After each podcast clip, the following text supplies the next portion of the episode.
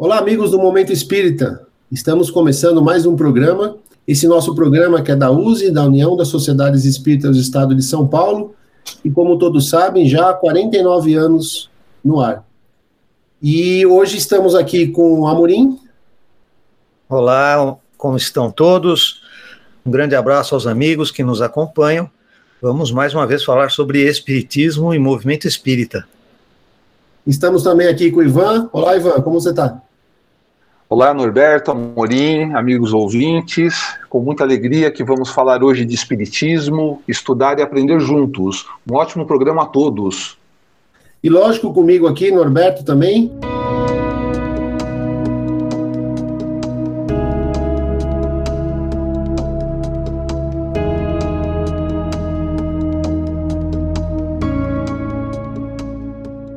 Mas seguindo aqui com o nosso programa hoje, Amorim Ivan, a gente tem na nossa parte aqui de ler é diversão e aprendizagem, nós temos a sugestão de um livro, né?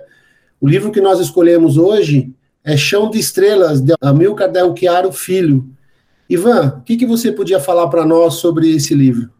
Alberto, o Amilcar Del Chiaro Filho, falando um pouquinho dele, né? Ele foi um escritor, estudioso, médium, palestrante e um grande divulgador da doutrina espírita tornou-se radialista em 1977 com a criação do programa Sol das Almas, aqui na Rádio Boa Nova, emissora da Fundação Espírita André Luiz. Ele tem uma história muito interessante, né? Que ele foi um ex-interno de colônias de Hanseníase, né? E tem uma, uma história bastante é, desafiadora na sua vida. De todo modo, ele iniciou uh, o seu trabalho no Espiritismo frequentando um, um centro espírita em São Paulo, lá no ano de 1954, e também participou da instalação da USE Municipal Espírita de Guarulhos, né, ocupou a presidência, recebeu o título de cidadão guarulhense, e ele criou o programa A Gente como a Gente, que era um programa que falava também sobre o mundo das pessoas portadoras de deficiências. Então participou da equipe do, de Diálogos Espíritas, produtor de quadros do programa Manhã Boa Nova, do, esse programa se chamava Quem Pergunta Quer Saber, e das campanhas da Boa Nova pela Paz. E escreveu alguns livros. Né? Um deles é O Chão de Estrelas, que é um livro que trata da segregação social de um personagem que adquiriu o bacilo de Hansen na década de 40, lá no século 20. O bacilo de Hansen, conhecido antigamente por, por, pela, por, pela palavra lepra que fez muitas vítimas né, em toda a história. Então, nesse livro, ele narra ah, as experiências desse personagem, que se chamava José, um moço simples, trabalhador, que descobriu que, que descobre que tem ranceríase, né? E é obrigado a ir a um asilo ou uma colônia onde conhece outras pessoas portadoras dessa doença. Teve que abandonar sua mulher com três filhos, acaba fazendo amigos nessa colônia e acaba perdendo um, alguns devido à doença. Uma história emocionante, tem um desfecho muito bonito e então é, narra essa, essas experiências desse, desse personagem, né? É, tratando das suas aventuras, tristezas, perdas e ganhos, e tudo isso nos traz uma reflexão bastante importante. Ivan, é, a gente quando lê esse livro, impactado pela história, que realmente, como você disse, é bastante emocionante. E isso faz com que a gente lembre que essa doença que poderia já estar completamente erradicada, ainda graça não apenas no Brasil, mas no mundo. E você já fez uma pesquisa a respeito dessa doença. Você podia contar um pouquinho para a gente? Amorim, como você disse, a, essa doença, a hanseníase, ele é, ele é bastante antiga. É uma doença que já está no mundo há mais de 4 mil anos, né, em vários países. E é uma doença que tem cura. E só para você ter uma ideia, no ano de 2016, somente no Brasil foram registrados mais de 28 mil novos casos dessa doença. Que ela é causada por uma bactéria, ela é uma doença infecciosa causada por uma bactéria chamada Mycobacterium leprae, ou bacilo de Hansen. E o nome foi dado de, é, em homenagem ao cientista que no ano de 1873 descobriu essa bactéria. essa a transmissão da, da, da hanseníase, né, se dá por uma convivência próxima e prolongada com algum doente que acaba transmitindo esse, essa bactéria através da, de gotículas de saliva ou secreção do nariz. Né. É interessante que 90% da população tem defesa contra a doença. E hoje o tratamento é gratuito, fornecido pelo SUS, varia de seis meses a um ano, podendo ser prorrogado em casos especiais mas o tratamento é eficaz e tem cura. E após a primeira dose da medicação, não há mais risco de transmissão. E o paciente pode conviver em meio da sociedade. Olha que interessante. Assim como outras doenças, como por exemplo a tuberculose, que hoje em dia tem tratamento, tem cura, o importante é a pessoa não deixar de procurar atendimento e principalmente não abandonar o tratamento. Porque o tratamento pela metade é pior que nenhum tratamento, porque os bacilos restantes eles se tornam resistentes e vai ficar muito mais difícil quando retomar o tratamento vai demorar muito mais do que o necessário, do que o original. Então, essa questão de, de saúde pública é muito séria e muitas vezes as pessoas relaxam acham que isso não tem problema nenhum, que pode ir tocando a vida desse jeito, quando bastava uma consulta ao médico, remédios simples, é, de poucos efeitos colaterais, e resolver definitivamente essa questão num assunto tão sério. E com base nisso, eu entendo que foi a motivação para o Amilcar escrever esse livro, que de uma certa forma ele tem assim um tom quase autobiográfico. É, ele é muito interessante, é muito emocionante a leitura desse livro. A gente começa a leitura e é difícil parar, a gente fica agarrado no livro. Eu não sei se vocês já tiveram oportunidade de ler todo o livro, hein, Norberto? Você já leu? Eu li sim alguns anos atrás o livro, e é, é, o que você disse é verdade, é muito emocionante mesmo, Amorim. E a gente consegue ter a visão de uma pessoa, no caso aqui a hanseníase, mas uma pessoa que, devido a alguma mudança ou devido a alguma doença, ela acaba não sendo tão aceita na sociedade, né? Então ele nos remete não só à situação de quem tem é portador da, da hanseníase, mas também qualquer pessoa que devido a alguma diferença ou devido a alguma situação é, dessa encarnação, ela, ela tem, tem, sofre algum tipo de, de tratamento, vamos dizer assim, dif, diferente, né? Então, se remete, no meu caso aqui, Amorim, me remeteu muito a essa reflexão, de quando a gente encontra pessoas que são diferentes, como que a gente, que às vezes tem uma condição um pouco melhor nesse tema, você conseguir deixar que essa pessoa tenha o melhor, o melhor tratamento, aí eu estou falando da empatia, um tratamento como ser humano, como pessoa, apesar das diferenças que ela pode ter com a gente. Nós vivemos hoje uma pandemia, e essa pandemia, que de certa forma é uma pandemia infecciosa, muitas vezes tem sido tratada com relaxamento, é, de forma muito relapsa. Se as pessoas tivessem mais cuidado, e, e não precisa de isolamento absoluto, nós estamos falando em cuidados, cuidados higiênicos, a utilização de máscaras. Nós certamente teríamos bem menos pessoas é, chegando a óbito.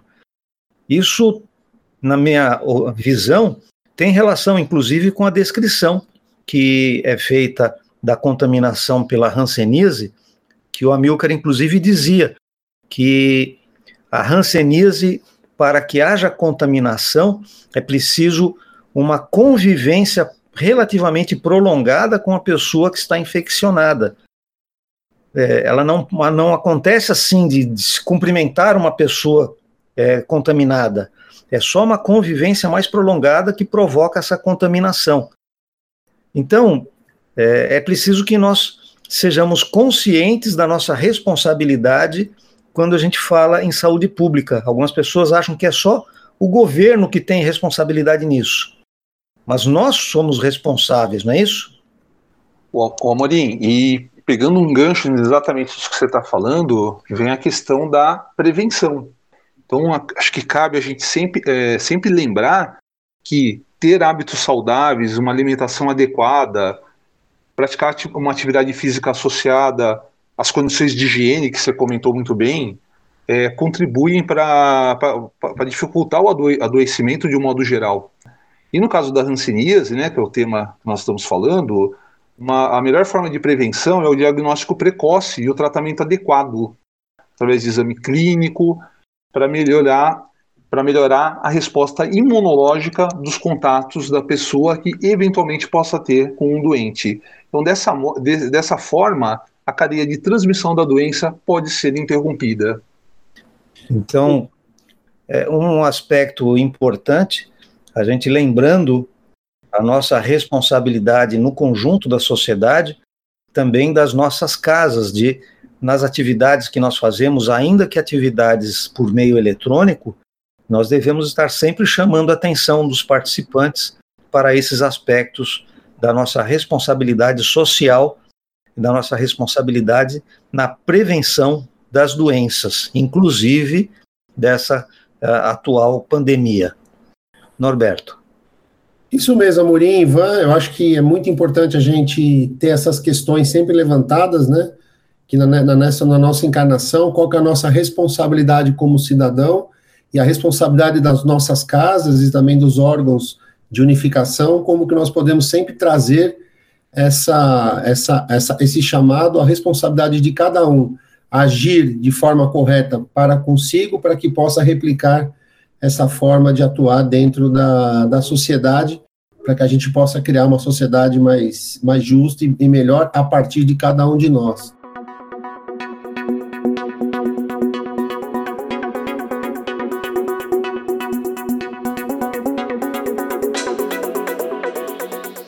Gente vai entrar agora no Espiritismo hoje, porque aqui no Momento Espírita nós falamos da história do Espiritismo e também de temas atuais. O assunto que nós vamos enfocar hoje com todos aqui é no Espiritismo hoje é ação social espírita. Por quê?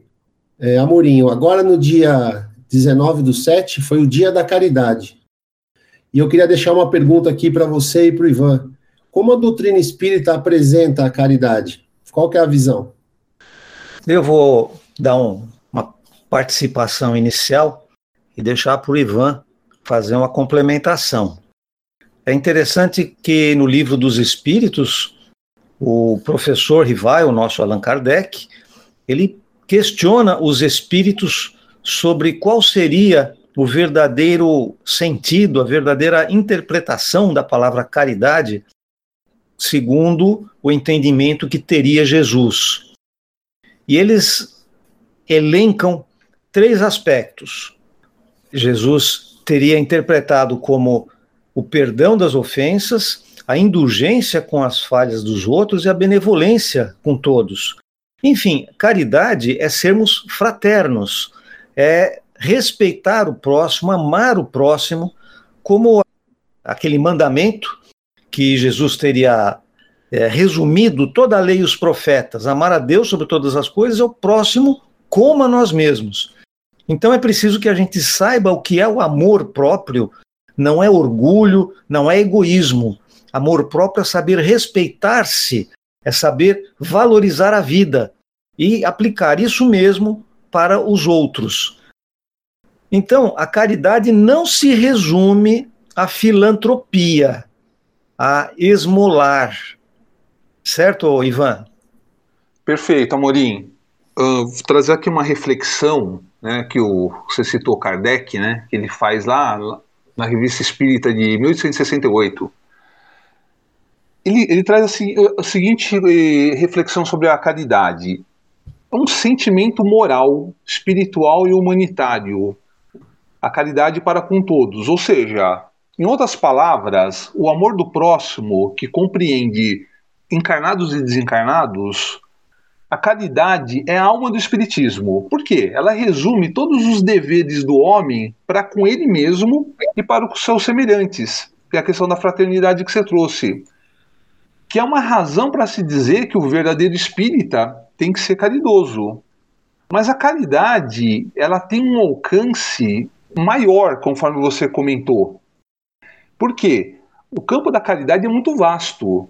Então, a gente pode designar expressões, a gente pode dizer que a caridade é, é material, mas também moral. E se a gente compreende bem a primeira, a caridade material, que é aquela que você normalmente dispõe de recursos materiais para ajudar uma pessoa mais necessitada, a caridade moral, por seu lado, ela está ao alcance de todos. Por quê? A beneficência não é limitada. Ou seja, a caridade moral é a que podemos praticar, por exemplo, com palavras consoladoras, esclarecedoras e edificantes, se a gente está utilizando a caridade verbal, uma prece em favor de, um, de uma pessoa doente, ou que está desempregada, ou que passa por momentos difíceis, com uma depressão, um processo de separação afetiva, e a prece para os próprios espíritos desencarnados. Essa, a caridade moral pode ser praticada com gestos simples, um simples aperto de mão, um abraço, um carinho, um olhar, um pensamento amoroso. Então, eu, a gente traz essa reflexão lá que Kardec fez lá para tentar entender um pouquinho como que está a ação espírita hoje, no século XXI, em termos de caridade. A gente acabou de, de, de ver que a caridade supera essa concepção assistencialista apenas da ajuda material. E ela vai e, e, é ampliada indo ao encontro do próximo. Então a caridade não está apenas naquilo que a gente dá, mas na relação que nós estabelecemos com o outro. Uma relação que se apresenta num processo muito mais complexo do, do ser, que é um, um processo amoroso de envolvimento entre dois seres. Então, hoje em dia, a gente vê muitas pessoas, nós vemos as casas espíritas agindo dessa forma, mais do que fornecer somente serviços de distribuição de alimento, de roupa, de utensílios domésticos, de imóveis, mas também recebendo as pessoas em suas casas, não só em estado de vulnerabilidade social, mas também a todos aqueles que procuram ajuda na casa espírita amparando-os nas suas dificuldades, sejam morais, espirituais, sociais ou econômica, que é um estado momentâneo que, que as pessoas se encontram. Então, Amorim e Norberto, vivenciar o, o Evangelho, vivenciar a caridade à luz do Espiritismo, nos traz esse olhar, essa visão que vai um pouco além para ver o outro na sua condição de espírito imortal. E num processo de crescimento espiritual, com todos os seus aspectos materiais, éticos, morais e sociais. Então, o Espiritismo ele nos ajuda a compreender essas questões morais e espirituais da humanidade na atualidade. O Espiritismo é, é, é muito atual e esclarece essas razões e as consequências de todos os problemas que nós enfrentamos. Norberto. É isso mesmo, Ivan. A gente tem mesmo que trazer essa discussão sobre, sobre a caridade, né? Uma coisa muito que está em pauta hoje, todo mundo discutindo essa, essa palavra também, empatia, que é você começar a observar o outro, né? E entender quais são aquelas dificuldades do outro. A gente está muito acostumado em, em, em fazer, como vocês disseram, a caridade, a caridade material e a caridade moral está ao alcance de todos, né? E a gente pode fazer isso para qualquer pessoa, sejam pessoas que são da nossa família, pessoas que não são da nossa família, e a gente tem essa condição de, de utilizar isso de uma forma de ser muito mais compreensivo e muito mais amigo das pessoas e compreender por que alguns atos e algumas coisas acontecem quando você se debruça para aquele outro ser e entende que na verdade o que ele queria fazer muitas vezes era alguma coisa que na visão dele seria o bem dele e ele acaba causando prejuízo a outras pessoas. E quando a gente entende isso, nós também aprendemos a não fazer isso. Então, eu acho muito interessante essa, essa discussão do livro dos Espíritos, na pergunta 886, quando Kardec pergunta aos Espíritos, e os Espíritos respondem com essa simplicidade, mas essa certeza sobre qual que é a verdadeira caridade. Muito bom mesmo. Deixa eu fazer uma observação que quando a gente fala em Dia da Caridade como uma instituição, como uma comemoração as pessoas muitas vezes entendem isso apenas como uma estimulação às doações. É claro, nós aqui, inclusive, falamos em Momento Espírita sobre a importância de participar, por exemplo, na manutenção da Rede Boa Nova, através do Clube Amigos da Boa Nova. Mas caridade, como já foi dito, ele é, é, é um conceito muito mais amplo. E muitas vezes as pessoas se consideram caridosas, mas apesar disso, elas tratam mal as outras pessoas. E ser caridoso não é ser benevolente com os necessitados da matéria, mas ser benevolente para com todos. É respeitar o espaço que todos têm. Todos têm o direito a ter suas opiniões, mesmo quando essas opiniões são diferentes das nossas. As pessoas merecem atenção, as pessoas merecem respeito. Quando a gente fala em caridade, nós estamos falando em um processo de relacionamento humano saudável. Nós não estamos falando em abrir uma instituição para abrigar crianças ou velhos só. Essa é uma possibilidade, mas é apenas uma das possibilidades de praticarmos a caridade. Como já foi falado, muitos centros espíritas realizam atividade de distribuição de alimentos, distribuição de roupas, atendimentos diversos. Mas as pessoas que estão participando nesse centro espírita, dessas atividades, dessas doações, elas se comportam de maneira caridosa em seu cotidiano?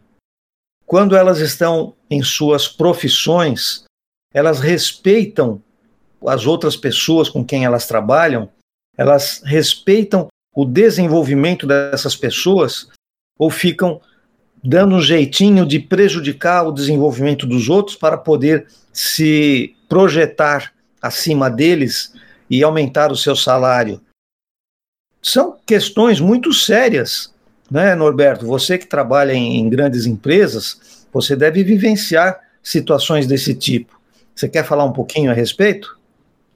Sim, eu, eu acho que o grande ponto, Amorim, muito bem colocado por você, é essa situação onde você, é, e a gente vê algumas vezes no, no, serviço social, e principalmente nas empresas, né, onde se usa essa parte do serviço social, essas novas leis agora que estão surgindo de responsabilidade social, onde a, a empresa acaba sendo obrigada a executar essas atividades, mas ela executa essas atividades muito mais por obrigação, no sentido de, de não ficar, não ter uma, uma parte que a gente fala de compliance com, a, com essa lei, mas também utiliza isso muito mais no marketing, né, onde ela, ela, ela faz uma ação social e ela quer apresentar essa ação social à sociedade para que a marca dela seja mais valorizada.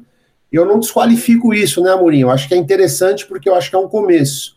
Mas se a gente for trazer para dentro da discussão do que é a caridade, do que ela realmente é, que a, que a caridade moral, muitas vezes isso fica numa empresa é, relegada a um pedaço. Isso não entra como sendo uma parte cultural da, da empresa, é a empresa assim como uma associação onde as pessoas que trabalham naquela empresa deveriam trabalhar na empresa, ter a responsabilidade da execução do seu trabalho, independente do nível, mas aquele respeito mútuo entre uma pessoa e a outra, entender a outra parte e olhar a todos com empatia e colocando a caridade em prova na empresa, eu acho que é alguma coisa que, com a evolução dos seres humanos, a gente vai chegar lá um dia.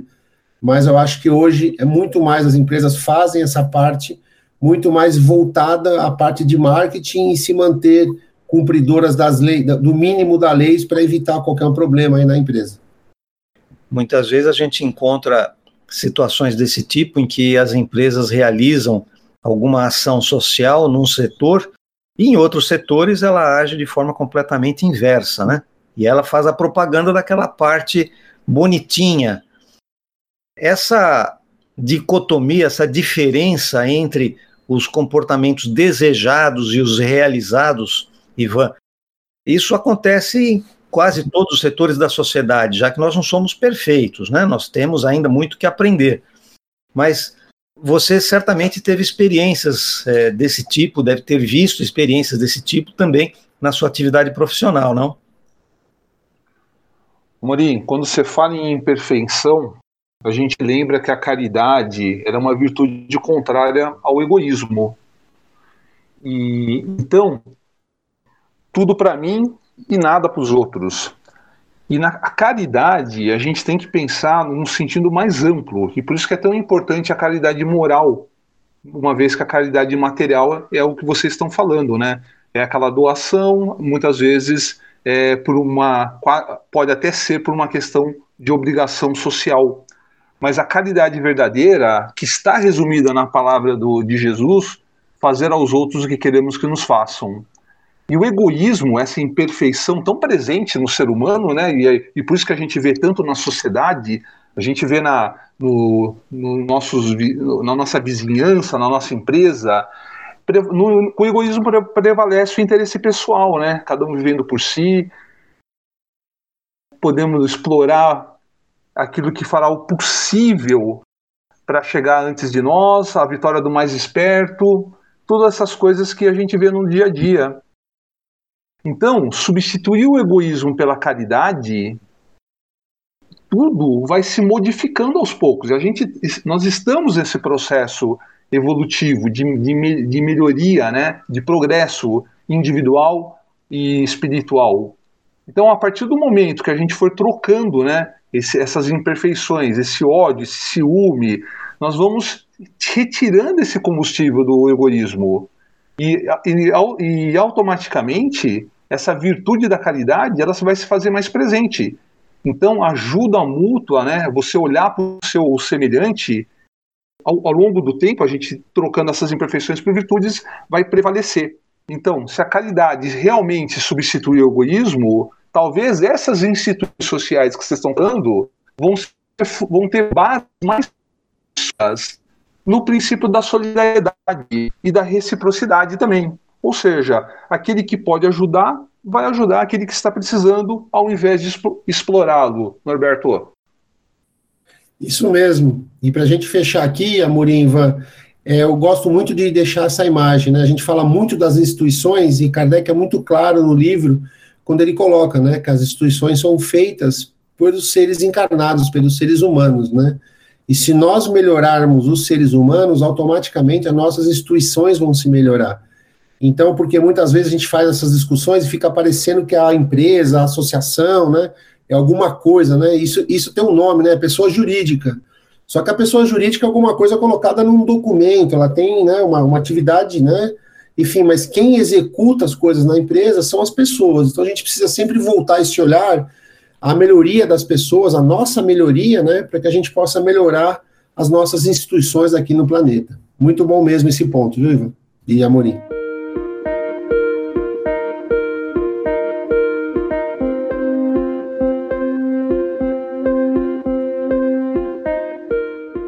E vamos seguindo agora para o nosso momento de união.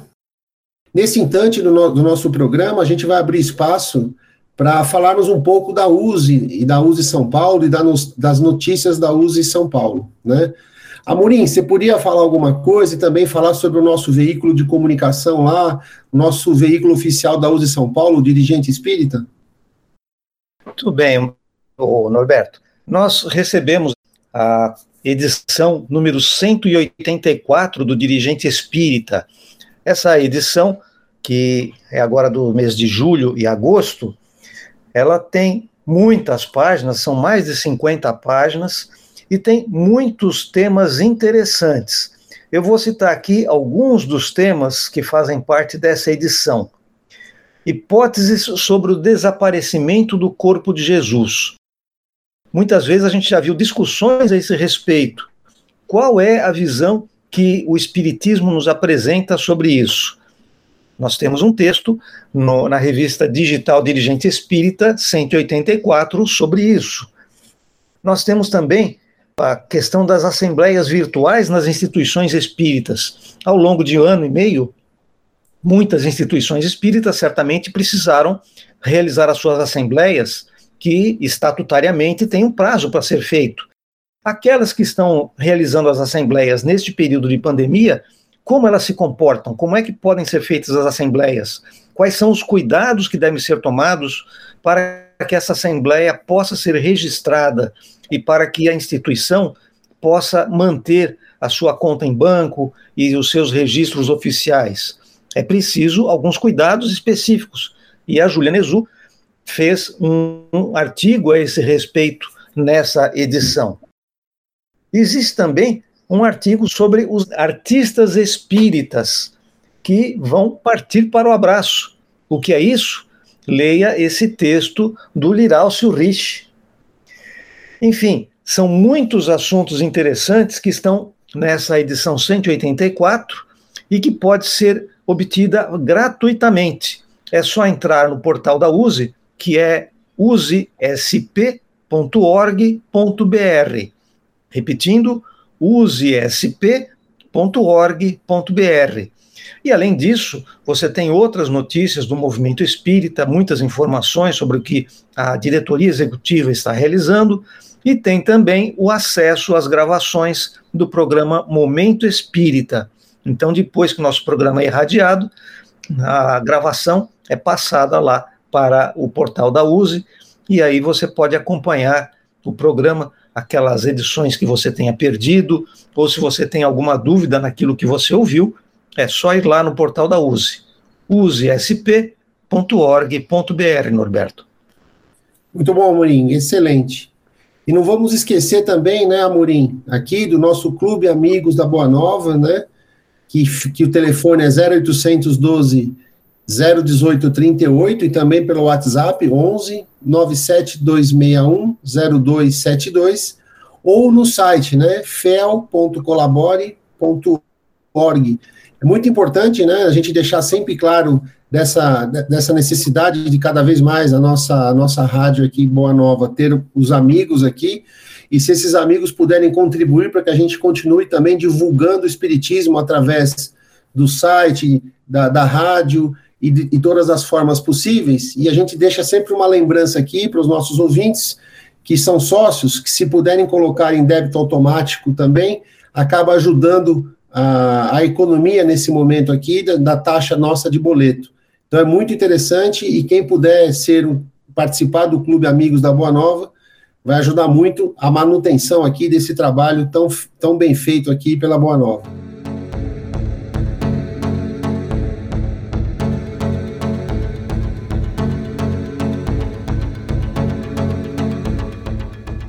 Estamos passando agora para o nosso Estude Vida, que justamente a gente está seguindo aqui a campanha da USE, né, a campanha criada pela USE, que nós chamamos, desde a década de 70, que comece pelo começo, né, que justamente visa a gente estudar e divulgar as obras básicas ou essenciais do Espiritismo, né, que são justamente as obras que foram codificadas por Allan Kardec. E nesse momento aqui, a gente iniciou faz pouco tempo com o livro Céu e Inferno, né, Estamos agora aqui na primeira parte, né, no item Preocupação com a Morte, que é justamente o capítulo 2. Ivan, você podia começar a nossa discussão e falar sobre, sobre a preocupação com a morte aqui no capítulo 2? Quais são as suas observações? Norberto, muitas pessoas acreditam na imortalidade da alma, talvez muito mais do que as que acreditem no nada.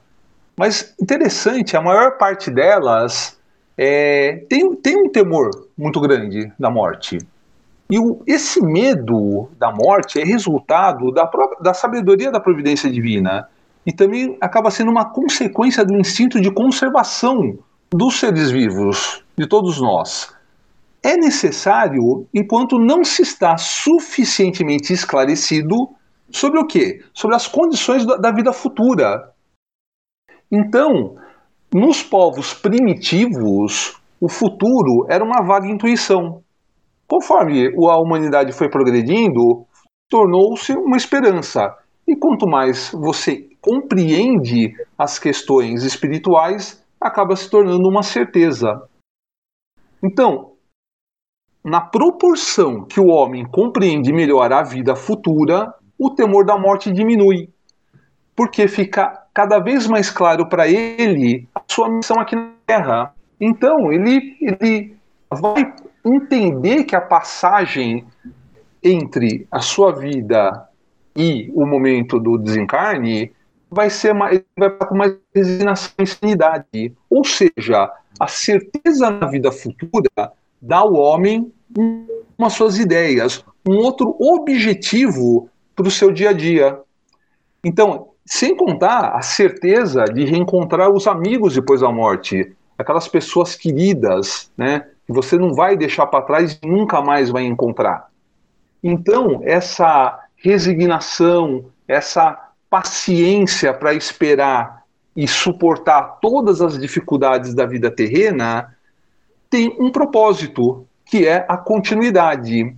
Desse modo, o temor da morte tem a sua causa no desconhecimento sobre a vida futura, e essa preocupação diminui à medida que aumenta a certeza na continuidade da vida. E, e desaparece com, completamente quando essa certeza é, torna-se completa. Olha que interessante, Amorim. A questão do conhecimento sobre a vida espiritual é, sem dúvida, uma das grandes dificuldades que a humanidade tem enfrentado.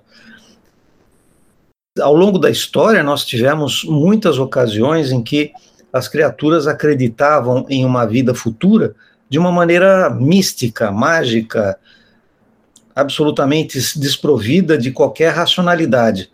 E isso dava margem a que algumas pessoas se beneficiassem das ameaças ao que as, a, os outros sofreriam é, se não se comportassem deste ou daquele jeito. O Espiritismo veio trazer uma nova percepção sobre esse futuro e, inclusive, esclarecendo a naturalidade desse processo, a inevitabilidade desse, dessa situação, porque todos nós, sem exceção, teremos o nosso corpo morrendo, mas nós espíritos, continuaremos íntegros. Essa percepção nos dá tranquilidade quando nós falamos em morte. As pessoas que não têm o conhecimento espírita, quando falam em morte, elas ficam sempre preocupadas, evitam até falar em morte como se isso atraísse a morte física. Quando, na verdade, quando nós falamos na morte física de uma maneira natural, quando nós entendemos o processo e quando nós compreendemos que após a morte do corpo nós continuaremos perfeitamente vivos, isso tudo nos dá tranquilidade. E é fato que muitas pessoas, inclusive, têm muito medo, muito temor da morte pelo momento da morte, pelo sofrimento do momento da morte. Será que isso é razoável, né, Norberto? Eu acho que a gente acaba tendo um pouco de medo de, de, quando você não conhece, né? Isso já, já todos dizem, quando você não tem a, o conhecimento, você acaba tendo um pouco de medo. Eu acho que a dif grande diferença aqui, Amorim, na minha visão, e, e o que eu vi aqui na, nessa parte, é que o medo ele faz um pouquinho de parte do, do dia a dia, né? Agora, o que a gente tem visto são pessoas com pavor da morte, né? Onde não é só o medo, né? Aquele medo desconhecido. A pessoa entra numa situação, como você disse, de não discutir, não falar, não ver, não quer falar do assunto, sabendo, né, que alguma coisa é inevitável. Nós temos duas certezas, né? Que a gente vai nascer algum dia e que algum dia a gente vai deixar de existir do corpo físico. E muito interessante isso, e eu acho que a, a, a forma como você vai se preparando, estudando, conhecendo a doutrina dos espíritos, a gente vai entendendo que a, o meu futuro faz parte do meu dia, do meu dia a dia. Se eu conseguir fazer um dia a dia com bons hábitos, é, conseguindo me, me educar, me colocar em condição, buscar me melhorar a cada dia, automaticamente eu estou melhorando o meu futuro seja o futuro aqui na Terra, ou seja o futuro, o meu futuro espiritual depois que eu deixar de existir no corpo físico, de ter um corpo físico. Mas a certeza de nós termos, é, tivemos começo e não teremos fim, eu acho que dá a esperança que a todo dia a gente tem uma nova chance de mudar a nossa história. Eu acho que isso é um, um grande conforto que nós espíritas temos. Apesar que eu tenho discutido com alguns espíritas aqui que estão morrendo de medo da pandemia. E uma, a gente não pode ter pavor. Eu acho que medo, o instinto de conservação, ele está aí para que a gente consiga, e a inteligência, a ciência, para que a gente viva e para que a gente tenha a melhor condição da vida material. Mas eu acho que é muito importante a gente ter essa visão de que nós espíritas precisamos também pensar que a gente vive no mundo espiritual, né? E esse mundo espiritual, toda noite, quando nós vamos dormir, a gente morre um pouquinho, né, Amorim? A gente passa para o outro lado, né? E, lá, e no próprio livro aqui do, do Céu e Inferno, o Allan Kardec até diz que é, é quase como se nós estivéssemos indo dormir naquele momento, geralmente a forma como a gente passa, faz a passagem do corpo físico para o mundo espiritual. Então, eu acho que nós temos que estudar muito o espiritismo, né, e nos melhorarmos para que a gente reduza um pouco esse temor e tenha uma, uma, preocupação razoável e racional com a morte, mas entendendo que a morte nada mais é que uma passagem onde você a sua consciência vai estar mais liberta no segundo momento e você vai estar vivendo ali o mundo dos espíritos e não vai perder ninguém que você gosta. Muito pelo contrário, você vai acabar encontrando muito mais pessoas de outras vidas que você conheceu e que você tem afeto e tem uma proximidade, uma afinidade. Se me permite uma observação, é, essa questão que você levantou a respeito de nós termos a tranquilidade de encarar a morte por causa da, do nosso conhecimento e principalmente pelo fato de que nós, quando desencarnados, estaremos em um ambiente que, na verdade, não nos é desconhecido, porque todas as vezes em que nós deixamos o corpo relaxado, adormecido, nós penetramos nesse ambiente espiritual, isso deveria ser a maior motivação para que nós encarássemos com absoluta tranquilidade a questão da morte. E, inclusive, a questão da lei de conservação, que você também lembrou, que é muito importante, porque afinal de contas, nós devemos respeitar a morte como um fenômeno natural, mas não devemos de forma alguma, por causa disso, desejar a morte, ou seja, não devemos de forma alguma agir de maneira a destruir conscientemente o nosso organismo, porque ele é o nosso instrumento de trabalho. Nenhum mecânico estraga suas ferramentas de propósito, porque as ferramentas do mecânico são o instrumento que ele usa para trabalhar. Nós usamos o nosso corpo. Então, nós espíritos usamos o corpo para o nosso aprendizado. Então, é nossa obrigação tratar bem desse corpo, fazer o possível para mantê-lo funcionando da melhor maneira possível, sem nos desesperarmos pela possibilidade inevitável da morte em um momento qualquer, que nós não sabemos quando será. Pode ser amanhã, pode ser depois de amanhã, pode ser daqui a 10 anos, mas com certeza virá esse momento. Então não deve ser motivo de desespero. Perfeito, Amorim.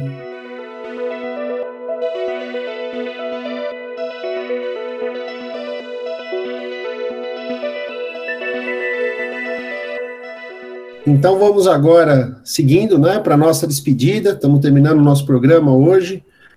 Amorim, suas considerações finais, por favor. Queremos deixar aqui um grande abraço para os nossos amigos que nos acompanharam, nos deram o privilégio da sua audiência.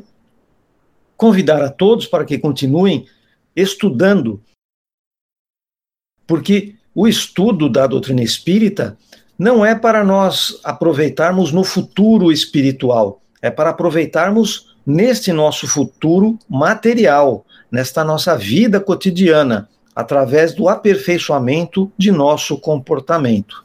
Um grande abraço a todos. Ivan, suas considerações finais?